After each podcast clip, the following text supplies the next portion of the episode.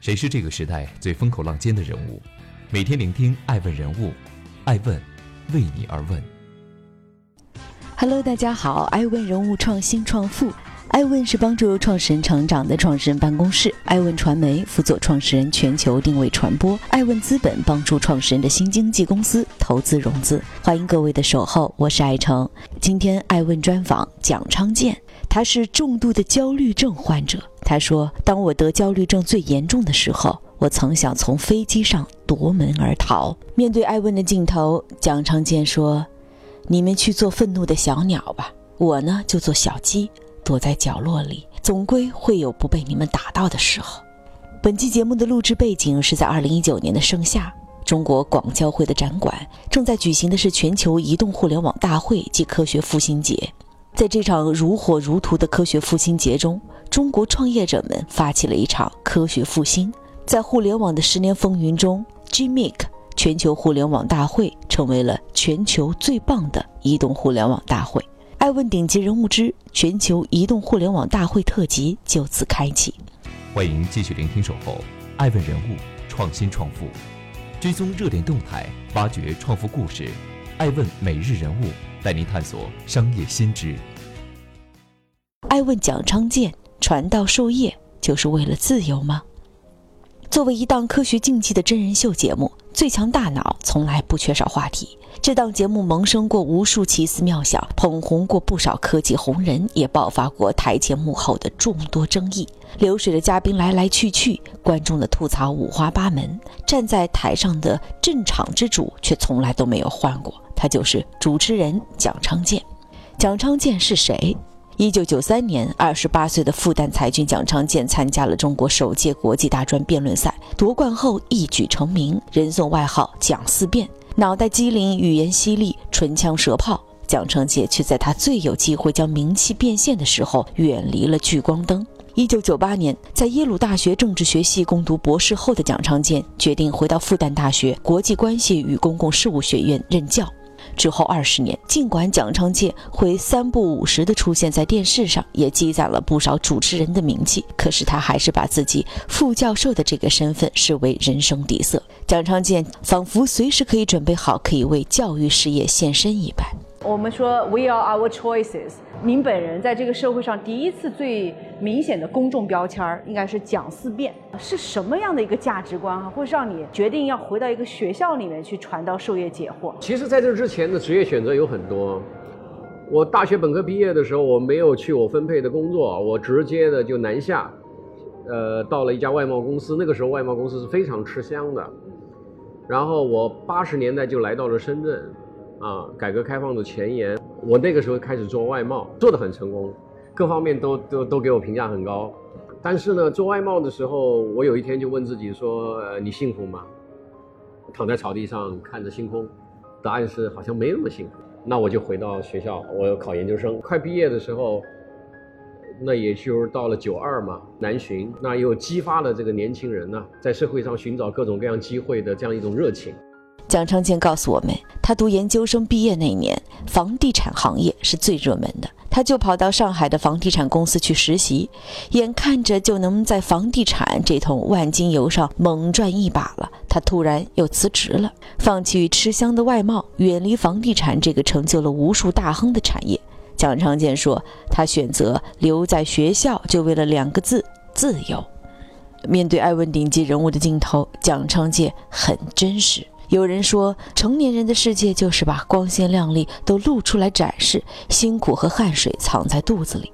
可蒋昌建不这么想。实际上，早年间他曾担任杨澜访谈录节目的总策划，在幕后出创意嗑瓜子儿时，就悟出了一个道理：同样是两盘瓜子儿，一盘已剥了壳，一盘得慢慢嗑。也许你觉得只有捷径才是最好，最终我们还是会享受边嗑边吃的乐趣。欢迎继续聆听《守候》。爱问人物创新创富，追踪热点动态，挖掘创富故事。爱问每日人物带您探索商业新知。忘记荣誉，夹着尾巴做人吧。拥有了自由的蒋昌建没让自己闲着。二零零一年，他担任了阳光卫视访谈类节目《杨澜访谈录》的总策划。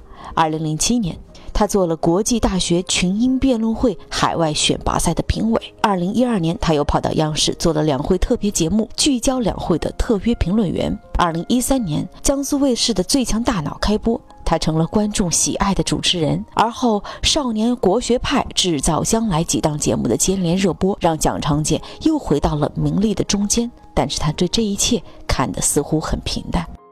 我听说您有过非常严重的焦虑症。对，我看了一下您的微博哈，大概是在一六一七年的时候有过这样的几段让我都觉得很担心的话。那我的焦虑症最严重的时候，我是不能够跟家人在一个餐桌上吃饭。就我要吃饭的时候，我得自己躲在一个房间里头，我要把所有的窗帘都拉起来，更谈不上能教书，我就要请一个学期的假，那是一个非常煎熬的事情。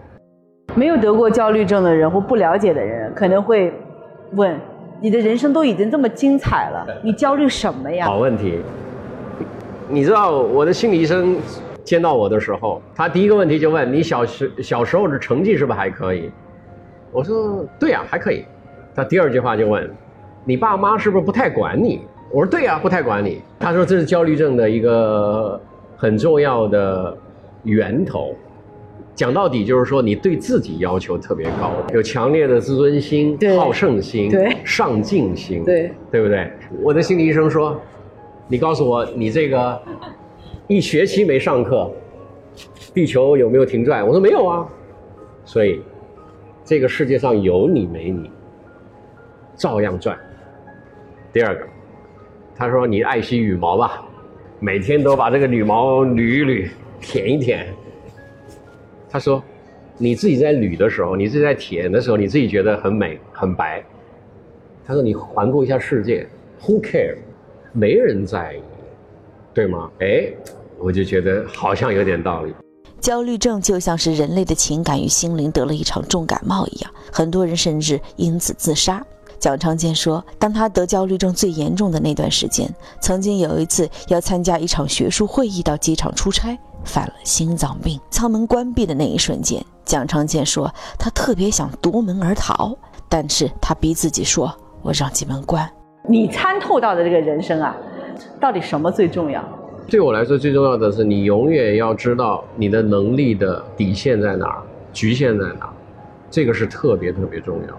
有两种情况，一个是诱惑太多，比如说投资能够让你创造更大的价值。你可能不知道自己到底能不能行，但是张三行，为什么？张三是睡在你上铺的兄弟，过去的成绩比你差。李四行，李四是你中学的同学，过去抄你的卷子。王五行，王五就跟你一起打乒乓球的，每次是输给你，你肯定自己想说，那我还不行啊。第二，就是你周边的很多人会拱你，你做的太好。我觉得你光做这个不够，你应该还要把你的能力继续的辐射到其他的领域当中去。我看人没错的，我看那么多人，我还会看错吗？这些话是不是您都听过？都听过啊。所以，在这种情况下，你往往会忘乎所以，嗯嗯，对吗？你不知道自己的底线，也不知道自己的局限。我不是一个勇于接受挑战的人，那不是我的性格。这样的反差令人吃惊。在最强大脑的舞台上，蒋昌建今天挑战这个，明天挑战那个。这个似乎每一天都生活在挑战中的男人，竟然声称自己不是一个争强好胜的挑战者。蒋昌建说：“我要忘记荣誉，学会夹着尾巴做人，别把自己看得太重，让自己活得舒展一些。我该早早的少些豪言壮语，把自己躲在角落里当小鸡。”或许在年少轻狂的年纪，这位蒋大哥也曾忘乎所以，吃过亏才学会了低调。蒋昌建随即又补充道，眼神暗淡而坚定。他想表达的是随遇而安，是既勇于走在自己喜欢的道路上，也敢于拥抱天时地利。就像房地产小弟成为最佳辩手，复旦大学副教授成为最佳主持人，躲在房间里不敢出门的焦虑症患者，成为了今天的爱问顶级人物蒋昌建。爱问是我们看商业世界最真实的眼睛，记录时代人物，传播创新精神，探索创富法则。微信搜索“爱问人物”公众号，查看更多有趣又有料的商业故事。